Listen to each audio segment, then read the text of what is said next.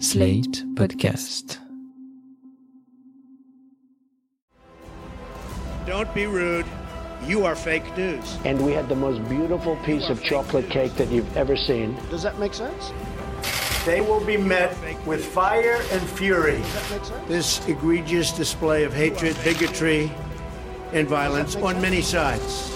On many sides. We will have no choice but to totally destroy North Korea. It's got to be in tip top shape. He is a sick puppy. You are fake news. Salut et bienvenue dans Trump 2020, le podcast Slate Ifri TTSO qui décortique la campagne présidentielle américaine avec Laurence Nardon, patronne du programme américain à l'Ifri. Bonjour Laurence. Bonjour Romain. Bon Laurence, je ne vais rien vous apprendre en évoquant le comportement erratique, imprévisible, agressif de Trump. Vous nous mentionnez régulièrement les tweets délirants qu'il envoie à toute heure du jour et de la nuit. Alors au-delà de ces tweets, ses prises de parole deviennent de plus en plus incontrôlées, que ce soit par écrit avec sa lettre complètement dingue au président Erdogan dans laquelle il exhorte, je cite, à ne pas jouer au con, ou son discours de dimanche dernier pour annoncer la mort de al-Baghdadi. Abu Bakr al Baghdadi is dead. He died like a dog. He died like a coward, running and crying. The world is now a much safer place. He was a sick and depraved man, and now he's gone. On vient quand même d'entendre le président américain dire Il est mort comme un chien, comme un lâche, en fuyant, en pleurant. Je cite cet exemple, mais on pourrait en citer littéralement des centaines depuis l'arrivée de Trump à la Maison-Blanche. hein. L'entourage cherche à tempérer le président, à minimiser ses écarts vis-à-vis de l'extérieur, malgré des fuites régulières dans la presse, et puis ils finissent par démissionner ou par être virés d'ailleurs. Alors combien de temps ce cirque peut durer? Trump sera peut-être parti dans un an, mais avec les élections de novembre 2020, il sera aussi peut-être réélu pour quatre ans de plus. Ma question, Laurence, jusqu'où peut-on aller avec ce président? Ce qui est très frappant, je trouve, c'est que euh, Trump, comme vous le dites, multiplie les sorties de route et les, les- propos euh, délirants, et que à chaque fois on parle de ligne rouge qui est franchie, mais que rien ne se passe, Trump reste en place.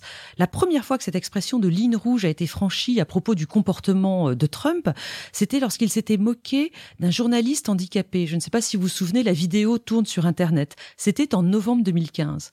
Et déjà à l'époque, on avait dit la ligne rouge, il ne peut pas rester, il est fou. Et puis euh, sa candidature s'était poursuivie jusqu'à son élection. Au final, je pense que Trump est maintenu par le système. On peut parler euh, de l'administration qui est derrière lui, même du système de protocole de la Maison Blanche qui le protège, et puis les élus républicains, évidemment, qui lui restent fidèles. Il y a quand même peut-être un effet d'accumulation de, ces euh, incartades, et peut-être que avec l'impeachment qui se profile, le verre va finir par déborder. En attendant de voir ce que donne l'impeachment, Laurence, est-ce que vous pouvez nous dire si Trump est véritablement exceptionnel ou s'il y a des précédents historiques de présidents délirants? Il y en a. Euh, on peut parler de Nixon, qui euh, était devenu très alcoolique et très dépressif sur la fin de sa présidence. À l'époque, les grands responsables militaires s'étaient même mis d'accord pour se consulter avant d'agir au cas où un ordre nucléaire leur parviendrait du président. Reagan, pour sa part, souffrait de la maladie d'Alzheimer pendant son second mandat. Du coup, oui, il y a des précédents, mais euh, là, avec Trump, on atteint des sommets en termes de niveau euh, de délire, de régularité de ces occurrences, et puis surtout le fait que tout cela se passe euh, très publiquement, puisqu'on est à l'âge des réseaux sociaux et que le comportement du président américain, avec ses 17 000 tweets, est littéralement vu par la Terre entière. Est-ce qu'il est dingue? Est-ce qu'il est fou? Que disent les psychologues? Depuis euh, 1964 et la campagne de Barry Goldwater, qui était un républicain assez radical et assez euh, haut en couleur, les psychologues américains ont adopté une règle qui est de ne pas faire de diagnostic public sur l'état mental d'une personnalité euh, politique ou publique s'ils ne l'ont pas examiné personnellement. Le risque de dérive politique serait trop grand. C'est d'ailleurs la règle adoptée par l'Association américaine de psychiatrie et qui interdit ces diagnostics euh, sauvages. Mais attention, L'Association américaine de psychanalyse n'est pas d'accord. Elle pense que euh, les professionnels de santé ont un devoir de prévenir la population, c'est ce qu'ils appellent le duty to warn.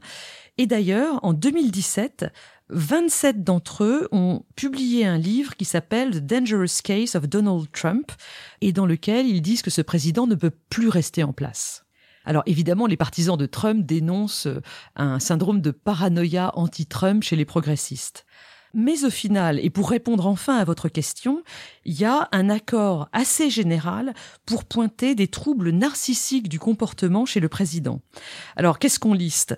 Ben, Le fait qu'il se mette en avant sans aucun surmoi, sans aucune vergogne, que à la fois il veut être aimé, ce qui l'amène à être parfois extrêmement euh, obséquieux dans des rencontres euh, en tête à tête, par exemple avec Poutine ou Xi Jinping, et qu'en même temps, il ne supporte pas les critiques et la frustration, il est, extrêmement susceptible, et que dans ces cas-là, il peut réagir de façon très impulsive, voire très agressive. Il a aussi des difficultés de concentration, on sait qu'il ne lit quasiment jamais, et ses conseillers ont bien compris que les mémos ne devaient pas dépasser une demi-page pour être lus par le président. Mais comment a-t-il pu être élu dans ces conditions, Laurence? Eh bien, parce que cet aspect de la personnalité de Trump ne le résume pas entièrement.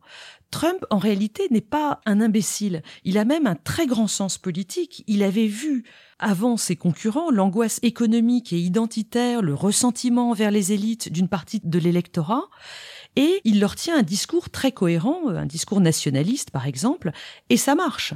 Au passage, je voudrais souligner que ce jugement sur Trump, fou ou pas fou, est l'une des lignes de fracture au sein du Parti démocrate aujourd'hui, puisque les démocrates modérés continuent à dire que ce président est illégitime et unfit for office, qu'il n'est pas en mesure de gouverner, alors que les démocrates radicaux, eux, partagent une partie du constat de Trump, notamment sur les aspects économiques. De plus, ça je vous l'ai déjà dit plusieurs fois, Trump est un génie de la communication. Tous les surnoms incroyables qu'il trouve pour ses adversaires fonctionnent extrêmement bien.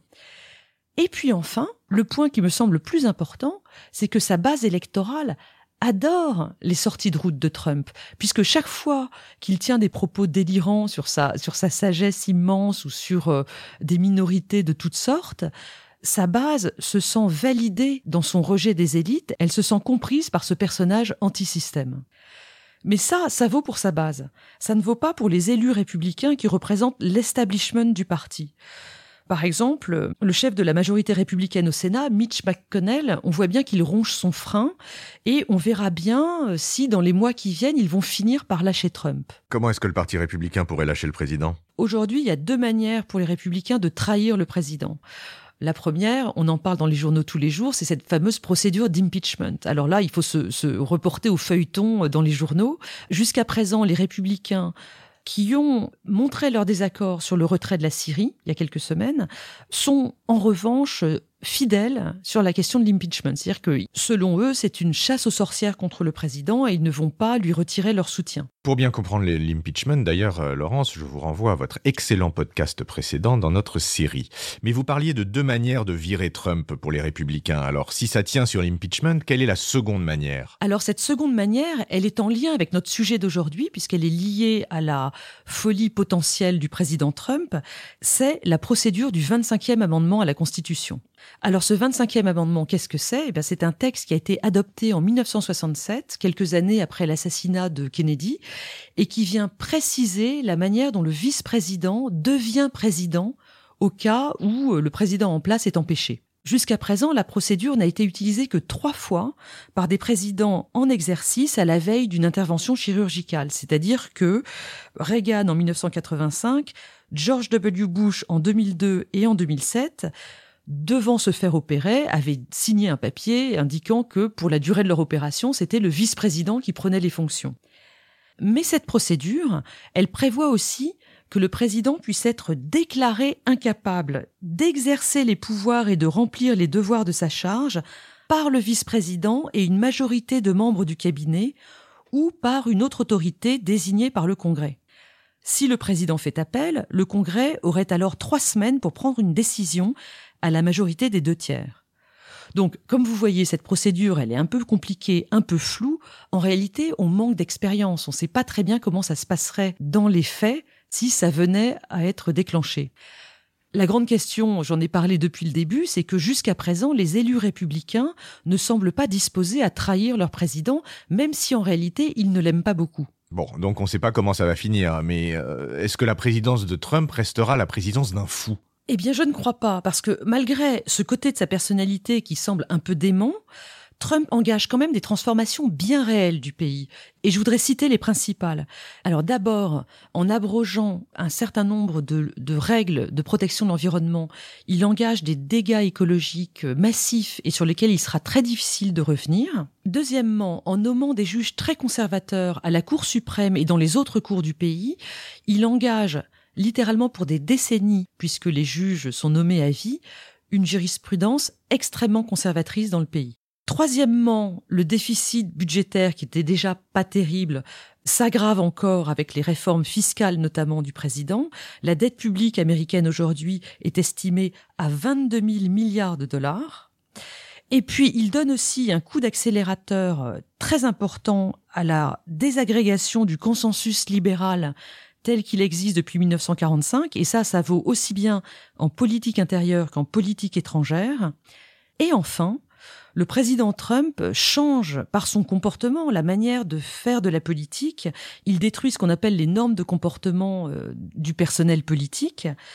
Et la grande question, c'est de savoir si les responsables politiques dans l'avenir réussiront à remettre en place une manière décente de faire de la politique. Ou si tout le monde passe au format populiste. Eh bien écoutez, merci Laurence et on se retrouve la semaine prochaine. Au revoir Romain. Retrouvez Trump 2020 chaque semaine sur Slate, TTSO, Lifree et sur vos plateformes de podcast préférées.